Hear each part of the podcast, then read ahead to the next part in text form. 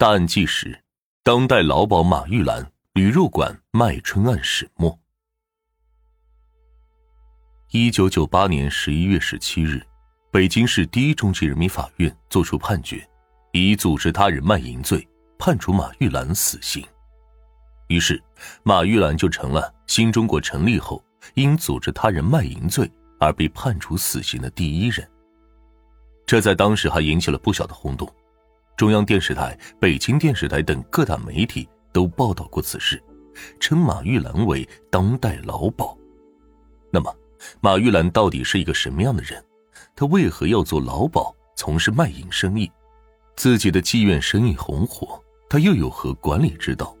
这一切都要从他开的那家驴肉馆说起。四十岁的马玉兰家住在中国地质大学，原是北京地质印刷厂的工人。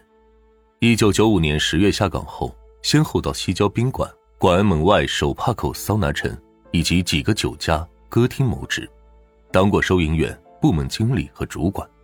别看他从模样上讲并无过人的姿色和气质，但能说会道，颇能左右逢源，并且很有心计，总想着要干出一番自己的天地来。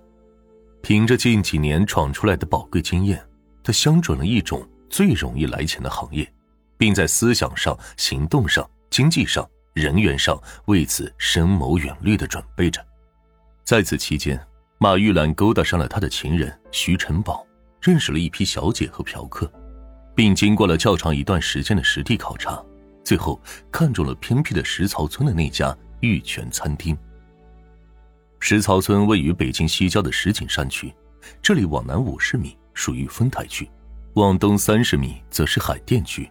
是三区城乡的结合部，因为位置偏僻，很少有人来这里。石槽村的玉泉餐厅本属于北京市某汽车运输公司的三产，它是两间并不起眼的平房改建而成的。一九八七年，承包给本单位职工开餐厅后，几经倒手，生意一直不景气。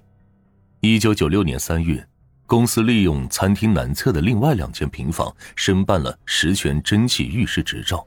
并进行了装修，但这里位置实在是太过偏僻，勉勉强强的维持了一年多，却仍然无法让生意好起来。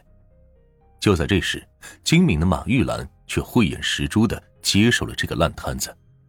马玉兰之所以相中这个偏僻的地方，那是因为她自有与众不同的生意经。马玉兰第一次到这里考察时，这里的前任老板刘某某。正着急着将这个烫手的山芋抛出去，为自己找一个替死鬼。见马玉兰心存犹豫，他便迎合着说：“马姐，这地方其实不错的。你看，这前面是餐厅，后面可以洗澡。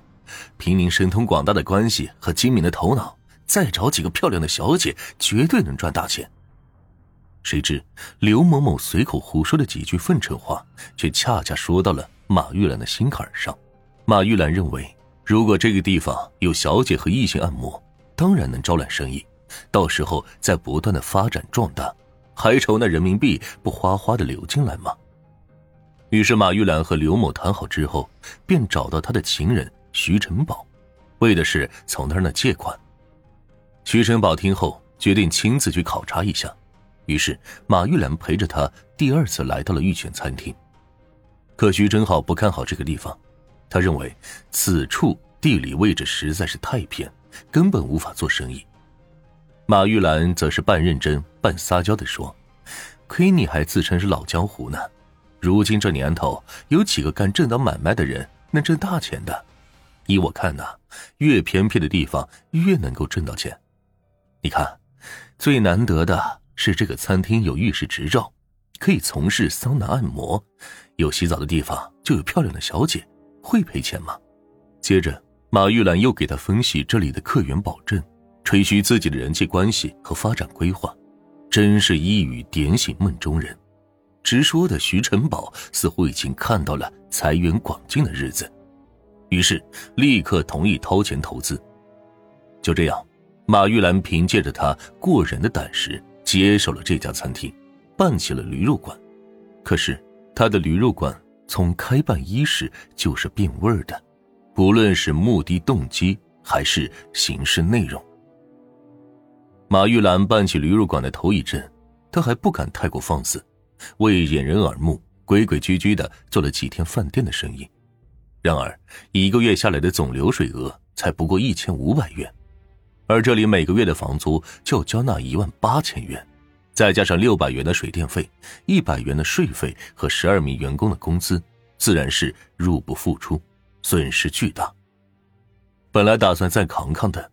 但是马玉兰却扛不住了，一个月后，她开始实施她的正规方案。一九九六年，北京城经历了一个少见、特别炎热的夏天。六月里，全国性严打斗争开展的轰轰烈烈的时候，许多知趣的同行早已收敛避风，但急红了眼的马玉兰却顾不了那么多了，她的心随着漫天的热浪而焦躁不安。他再也不愿坐等驴肉馆亏下去，顶着风头立案，就开始安排餐厅服务小姐在旁边的男洗浴室里向客人卖淫，并规定每次收费五百元。他再按照提成付给卖淫妇女一百八十元到三百元不等的小费，这生意也逐渐红火起来。三个月下来，他自信取得了一定的经验，亲自设计了一份小姐按摩提成表，作为一种制度。在员工们中规定下来，大致是以画正字的方式让管理员记录小姐的卖淫次数，每画一笔表示卖淫一次，然后按次数多少进行提成，这样他就免了不少每次抽取提成的麻烦，只在幕后安安稳稳的当他的大老板了。此后果然是日进斗金，财源茂盛。到了一九九七年春节。胆大包天的马玉兰深感生意还需要往大了做，并且要做的安全可靠，于是他通过关系又租盖私建了三间小姐宿舍。这三间宿舍距离蒸汽浴室十五米，位于后院，外人不易察觉之处，必须经过餐厅正门、通道、厨房的后门、后院煤堆以及杂物间的一条小路才能进入。出来者别说是不知道，即使知道有这么个地方。也找不到路，极难引起外人的注意。从此，这三间宿舍就成了远离阳光的阴霾地带，那里天天演绎着令人作呕的疯狂。